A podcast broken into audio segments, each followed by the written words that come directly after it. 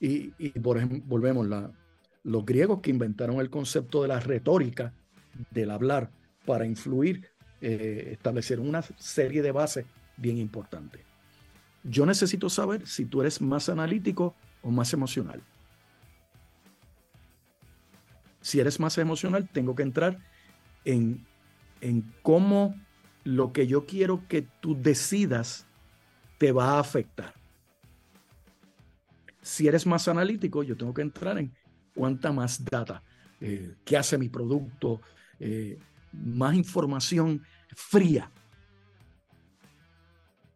La realidad es que independientemente, si tú mantienes un balance de información emocional calientita, de corazón, información de data fría para el cerebro, eh, lo vas a hacer bien. Pero si tienes una persona un poquito más emocional, eh, le debes dar razones emocionales para adquirir tu producto. En el caso de esta escuela de mecánica, eh, si yo te pregunto acá, ¿tú, ¿qué carro tú tienes? Y me vas a hablar de tu carro. Ah, yo tengo un Toyota que lo tengo alteradito. Y tú corres. Y la persona te dice, sí, yo corro en la fiebre. Me encanta correr. Y, lo llevas a la pista. Sí, yo lo llevo a la pista. Eh, ven acá, y, cuando se te daña, ¿quién te lo arregla? Mira, tengo un pana, pero me cobra caro. Tengo otro, pero a mí me gustaría poder yo arreglarlo yo y ponerlo como yo quiera ya lo capturaste, sintonizaste y lo capturaste emocionalmente. Y me tengo que seguir eh, la conversación en esa línea. No me puedo ir en, la línea de datos. Pero hay gente que básicamente te van a preguntar, eh, y si yo quiero aprender mecánica racing, yo simplemente lo que quiero es arreglar motores eh, para correr ya tú sabes que la persona eh, lo que quiere es eso, pero no la emoción de eso. Lo que quiero es hacerlo, pero no la emoción de hacer. Lo que quiero es hacerlo. Así que con ese, con ese candidato yo me voy por el lado frío, por el lado de los datos. Eso es correcto. Y hablando de esta industria que yo amo y adoro, siempre, pues la industria educativa, hemos hablado en otras ocasiones del tema de, publicidad de mercadeo, pero esta industria educativa que amo y adoro y que extraño y que siempre cuando puedo encontrar con colegas, siempre la verdad que nos ponemos a conversar de todas estas, experiencias. Eh, es algo bien válido lo que dice Joe. Yo por lo menos en, en mi experiencia como oficial de admisiones y como personas que, que trabajo para transformar vidas, nosotros transformamos vidas mediante la educación. Eh, el mejor consejo que yo puedo dar de corazón es que siempre, primero que escuchemos al candidato, hacer todas las preguntas y sobre todo, como hablamos anteriormente, primero ver a mi candidato como persona, tratarlo como persona, como si fuera ese familiar, ese amigo que yo quiero o esa amiga que yo quiero y adoro y le voy a dar el mejor consejo de su vida. Luego tratarlo como candidato y después tratarlo como parte de la institución y la educación es un mercado tan complejo que todo lo que nosotros podamos hablar acá cae en cualquier tipo de industria, realmente. Cae en cualquier tipo de industria. Y, volvemos, lo que acabas de decir es, es espectacular porque de verdad, si lo ves como persona, vas a poder identificar qué los mueve. Por ejemplo, hay gente que, que te demuestran su amor diciéndote te quiero, te quiero, te quiero, te quiero, te quiero. Te lo verbalizan. Pero hay gente que no te dice te quiero, te quiero, pero están dispuestos a caminar de rodillas el Vaticano completo para demostrarte que te quieren. Ambos te quieren, pero uno los expresan de una manera diferente. El candidato te va a dejar saber qué me mueve. ¿Me mueve que me aprietes el corazón o que me mueve la preponderancia, el, el exceso de información? Mira, yo, yo tuve una conversación reciente con, con esta persona espectacular y me estaba contando eh, que se hizo una entrevista, estábamos haciendo unas entrevistas y le llamó la atención el que este estudiante de una escuela bien prestigiosa, eh, valedictorian, la nota más alta, le preguntaron, ¿qué tú quieres estudiar? Y él dijo, yo quiero estudiar soldadura. Y la gente le dijo, pero, pero con todo eso, con todo ese conocimiento, o sea, con, con, las notas que tú tienes, pues estudiar donde quiera. Y él dijo, sí, yo lo sé, pero yo lo que quiero estudiar es soldadura. ¿Y por qué? Mira, porque mi abuelo y mi papá tenían un taller de soldadura y yo me quiero hacer cargo de ese taller. ¿Qué lo está moviendo? La data. Yo soy el, yo soy un tipo que sacó cuatro puntos, las mejores notas en mi escuela. Yo soy el mejor de mi escuela. ¿O lo está moviendo él? Yo quiero seguir el negocio del viejo y del papá de mi viejo. ¿Qué lo movió? La sangre. La sangre lo emociona. Y te puedo dar toda la data. Toda la data del mundo. Y no te voy a persuadir.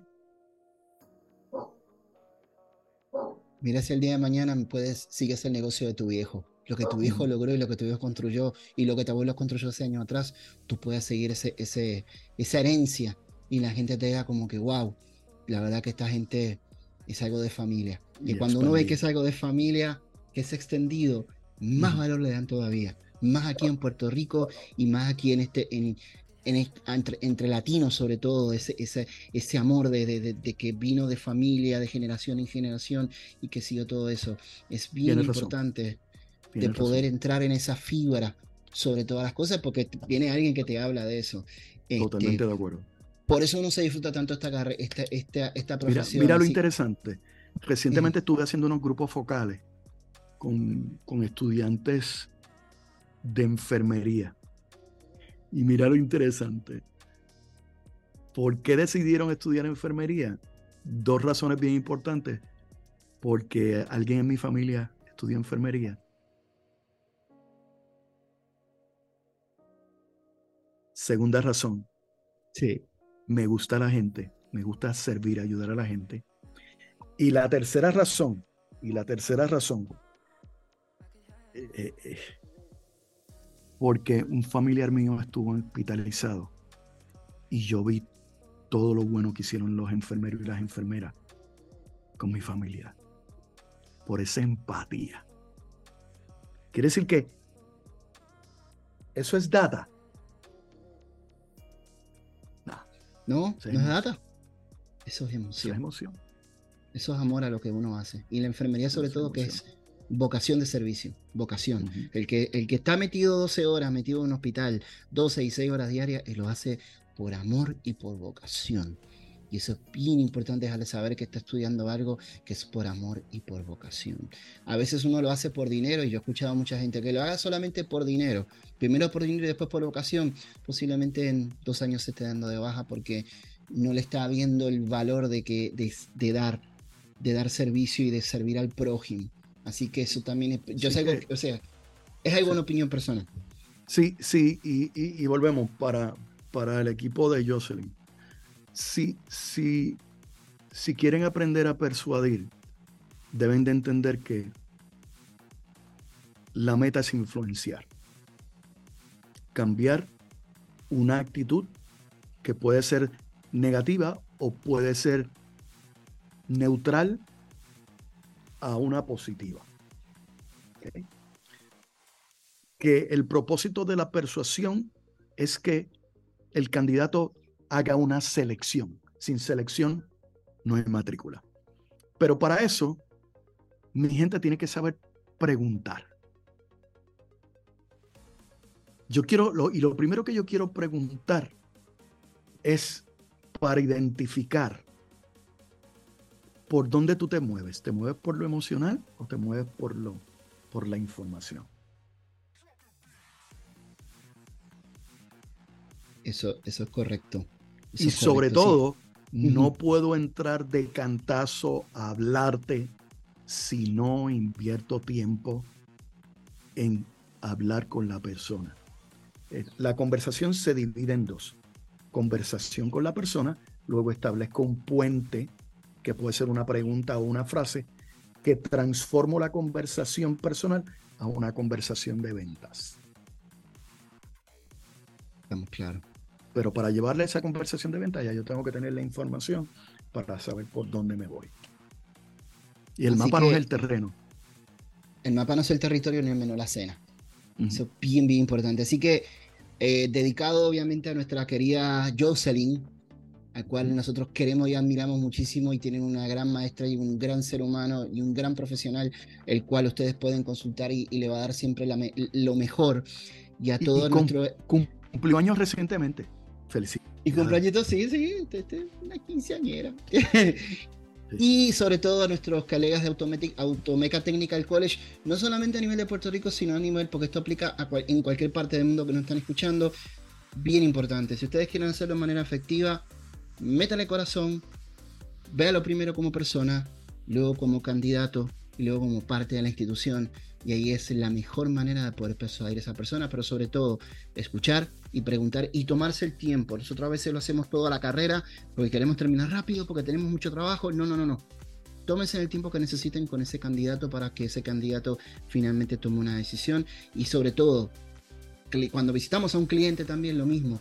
Tómense el tiempo con esa persona conózcanlo. Ustedes no saben toda la historia que puede haber detrás de esa persona que formó su negocio, que formó su empresa, todo el sacrificio que hubo, que solamente lo vea como, como decimos a veces, la, piraña. No, que lo vea solamente como un cheque en blanco. Tengo que ver a esa, a esa persona que tomó, le tomó años poder llegar a donde está y que confía en nosotros para poder seguir echando ese negocio hacia adelante. Tienes razón, tienes razón. Ok, así que, Joe, gracias por la oportunidad. Saludos a todos los colegas. Así que, como siempre, y espero que nos sigan y que compartan el contenido. Así que los invitamos a que todo lo que conozcan compartan el contenido.